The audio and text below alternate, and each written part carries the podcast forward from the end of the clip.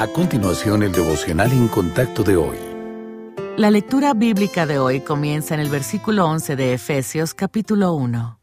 En él asimismo tuvimos herencia, habiendo sido predestinados conforme al propósito del que hace todas las cosas según el designio de su voluntad, a fin de que seamos para alabanza de su gloria, nosotros, los que primeramente esperábamos en Cristo. En él también vosotros, habiendo oído la palabra de verdad, el Evangelio de vuestra salvación, y habiendo creído en él, fuisteis sellados con el Espíritu Santo de la promesa, que es las arras de nuestra herencia, hasta la redención de la posesión adquirida, para alabanza de su gloria.